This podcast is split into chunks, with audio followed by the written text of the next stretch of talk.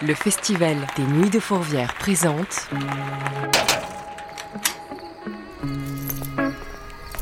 Veilleurs de nuit. Portrait de celles et ceux qui font le festival.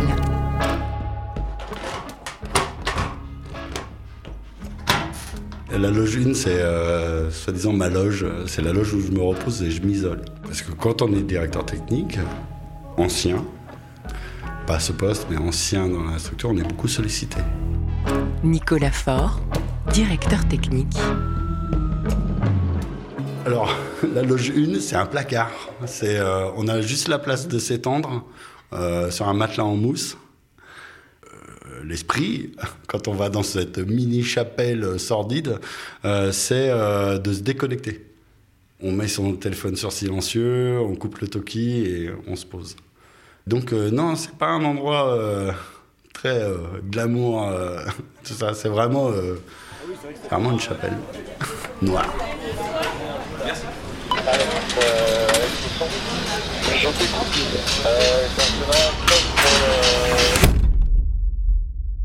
Après, l'endroit que je préfère au travail, on va dire que c'est l'entrée coulisse jardin.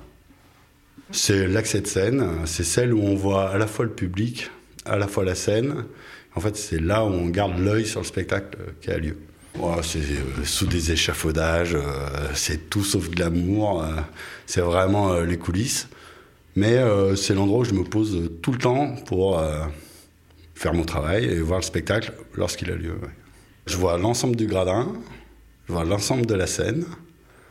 C'est une vision un peu particulière qui est très appréciée généralement des, des gens qui connaissent pas les coulisses. On voit tout là. On voit tout.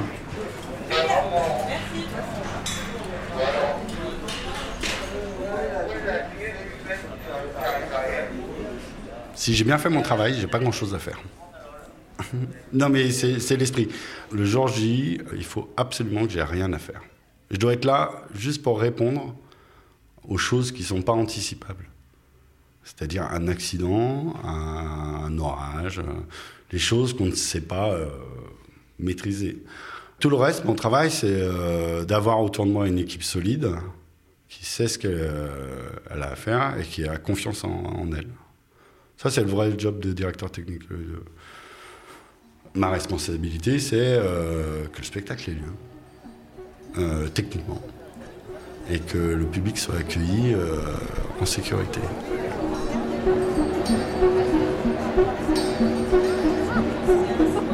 Les électrons, conserve les électrons, vous recevez sur la une Oui, Seb, on est sur la une. Merci. Le site, est-ce que vous êtes avec moi sur la une Oui, tout à fait. Merci, Olive. Alex, à la régisson, est-ce que tu es avec moi Oui, Seb. Ok, merci. Fabrice, euh, la lumière, t'es avec moi sur la une Je suis là. Merci. Euh, avis à tous, euh, nous allons commencer avec 5 minutes d'avance, euh, 21h25. Euh, Tenez-vous prêts pour 21h25 début de show. Merci. Un petit magnum Tu veux un petit magnum? Alors déjà, on arrive, il n'y a rien. hein. Il n'y a absolument rien. euh, Pour euh, les amis lyonnais euh, qui connaissent, euh, des fois je suis assez surpris parce que les gens connaissent parfois mieux le site euh, avec sa structure de scène euh, dans le cadre du festival que le site à nu.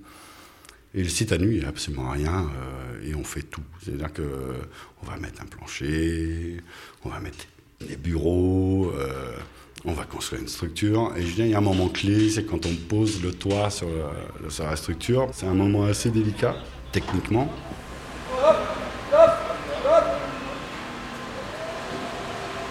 Ah, il faut qu'il aille, il faut qu'il aille à jardin, hein, vachement. Voilà, ouais. Ok, ouais, 3 cm. Donc là, déjà, on a passé une étape. C'est-à-dire que derrière, on, on- on va continuer à ornementer le site. Moi, j'appelle ça ornementer le site parce que on a la cage de scène, de, de la grande scène. C'est-à-dire qu'on a le lieu, et j'ai envie de dire que quoi qu'il arrive, maintenant, on pourra mettre un, un artiste, il y aura un spectacle. Et après, tout le reste, ça va être euh, construire euh, le festival, ben, le plus, l'accueil, tout ça, la beauté, euh, l'esthétique, etc j'ai envie de dire, jusqu'à l'ouverture du festival, rien n'est gagné. C'est-à-dire, Vraiment, le, ouf de soulagement, c'est la première du festival, l'ouverture. Ah, la première réalisation a eu lieu, et là, on fait le site, il est prêt. Il. Est-ce que vous êtes encore là? Celle-ci. C'est une nouvelle chanson. Gens du corps sont super timides. Alors j'ai besoin, j'ai de vous. Et si on a eu un orage violent deux jours avant, on est serein parce qu'on sait qu'on est euh, waterproof. Et ça, c'est important parce que tant qu'on n'est pas pris un déluge sur la tête, on ne sait pas où sont les fuites, ne serait-ce que dans la cage de scène. On ne sait pas où on prend l'eau, où est-ce qu'il y a des cuvettes. Et ça, c'est un élément très important parce que généralement, ça arrive très vite et il faut réagir très vite. Donc, on a besoin d'un grand orage euh, au mois de mai, une, première qui se passe bien, et là, on est serein.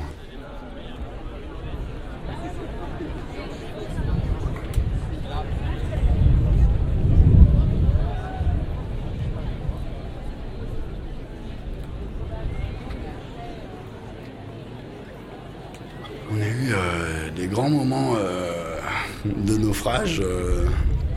on a eu des belles tempêtes, on a eu de la pluie à l'horizontale euh, dans la Seine, euh, on a eu des éclairs en présence du public, on a eu de la grêle. Ouais, ils sont nombreux les souvenirs orageux. Ouais. Ouais, avec des vrais déluges, avec de l'eau, euh, 5 cm d'eau au plateau. ouais, on a vécu ça. Là, on est dans l'action. hein. On est dans l'action avec la seule question qu'on se pose au moment de l'orage, c'est il y a un moment où il faut décider d'évacuer parce que ça devient trop dangereux. Tous les écrans des bureaux de la direction technique, c'est euh, on, dirait un centre météo avec des images satellites, euh, etc. Les prévisionnistes météo France au téléphone, euh, les huissiers de justice, moi l'huissier de justice. Si on arrive à un moment où il faille annuler, il faut que ça soit constaté par l'huissier. Normalement, nos amis de Météo France nous disent qu'on ne devrait pas trop se prendre de gouttes, mais on ne sait jamais. Mais pas de panique, c'est pas grave, elles, sont chaudes, elles tombent droit, ces gouttes. Et le spectacle dure à peine une heure, donc on ne se panique pas et on reste jusqu'au bout, vous verrez, c'est merveilleux. Très bonne soirée.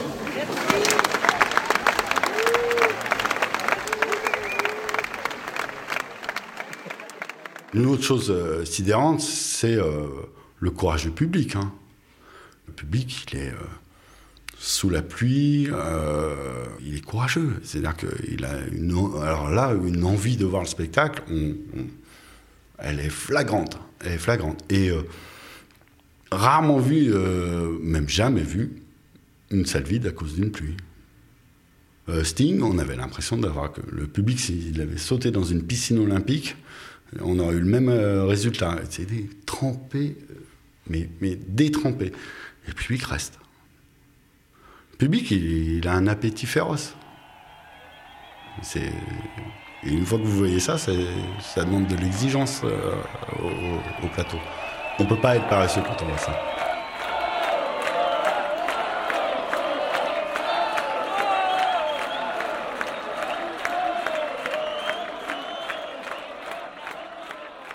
Euh, tout corps d'état, ça veut dire que, euh, en fait, euh, j'ai besoin, j'ai besoin d'avoir connaissance d'un peu toutes les solutions techniques.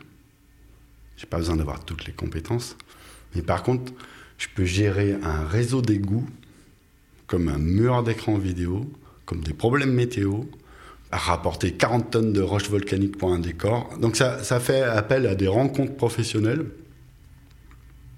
qui ne sont pas forcément liés au spectacle. euh, et du coup, tout corps d'état, ça veut dire euh, je vais rencontrer euh, plein de métiers différents, mais, des tonnes de compétences, mais c'est des experts en tout. Quand on accueille Bartabas, les premières années, on connaît rien aux équidés. donc on rencontre les, les garçons d'écurie, les palefreniers, on apprend tout le temps, tout le temps on apprend. Donc c'est ça qui est intéressant dans le métier euh, de directeur technique, c'est c'est cette dimension tout corps d'état, de, de te à des, euh, des, problématiques qui sont jamais les mêmes. Un jour, ça sera une patinoire, euh, le lendemain, une piscine.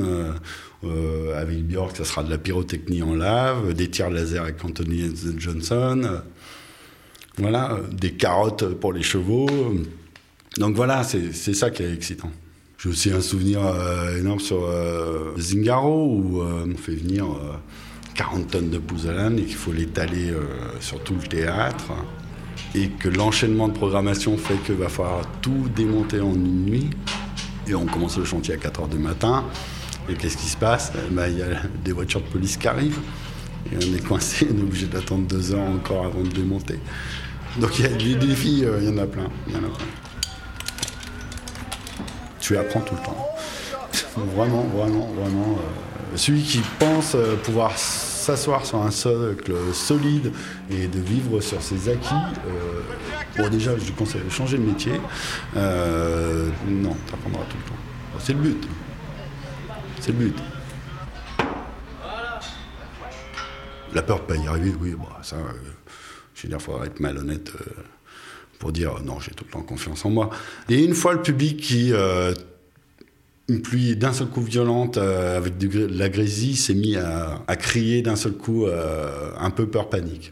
Ce qui fait le plus peur en termes d'accueil public, c'est la panique du public parce que c'est là où arrivent les accidents. Donc quand vous entendez d'un seul coup le public faire ah et, tu sais que c'est pas maîtrisé, là tu as juste peur de la suite.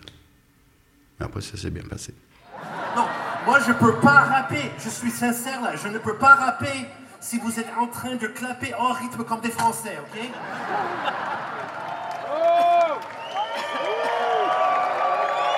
Non, mais vous devrez m'obéir là.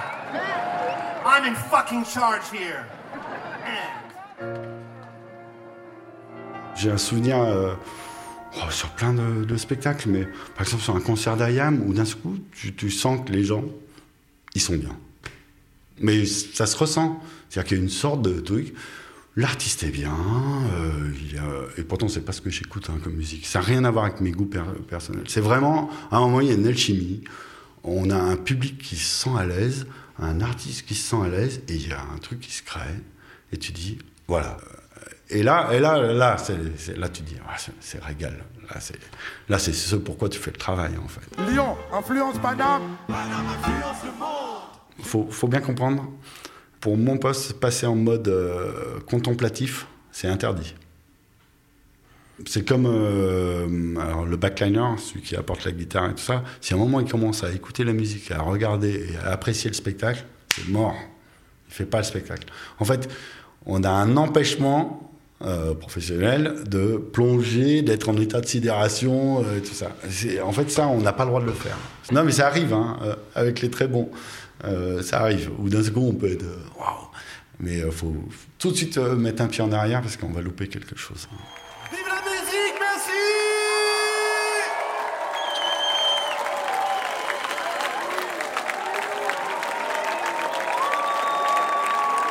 Les Nuits de Forbert, la première fois, je devais avoir 7 ans.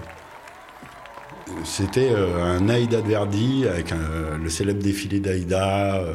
Et à l'époque, il n'y avait pas de structure. C'était, euh, il y en avait une après, mais euh, c'était un grand décor avec un grand défilé. Donc, euh, un gros spectacle, avec plein de figurants, des flambeaux de partout. Donc, j'avais été impressionné quand j'étais enfant. C'est un souvenir très marqué.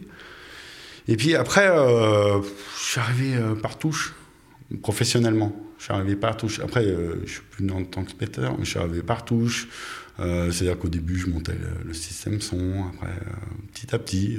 Mais je me suis jamais retrouvé euh, dans une position vis-à-vis de ce festival, me disant Oh mon Dieu, c'est trop gros, c'est une cathédrale et tout ça, à part quand j'avais 7 ans. Après, je suis tellement rentré par la petite porte, en commençant par décharger des camions, qu'en fait, je me suis jamais retrouvé dans un truc Oh mon Dieu, il va falloir que je m'occupe de ce festival, ou oh, c'est moi qui fais ça. C'est sur moi que ça va peser tout ça. Euh, jamais. Philo, pensez Transmets, Philo. Du coup, la météo, c'est bon pour nous Ouais, c'est clair, tout va bien. Nickel, merci beaucoup. L'équipe Lardonnais est descendue. Mais on adore ce site. En fait, toute l'équipe technique adore ce site. Je veux dire, on a la chance de travailler à deux pas du centre-ville, dans un site qui vibre de par euh, son histoire, de par le nombre de personnes qui sont passées sur ces planches. On appelle ça planche, même si c'est du contreplaqué. Mais donc on le sent le soir euh, quand on fait le ménage de la scène. Je serais pas le seul à, juste regarder le gradin dans le vide euh, comme ça, la cage de scène quand tout est éteint. Mais ça. N'importe qui euh, aime son lieu, euh, ça peut être dans un théâtre et tout ça, il a ce rapport euh, sa salle vide et sa scène vide, et ça c'est évident. C'est quand même une chance de travailler ici. C'est quand même une chance.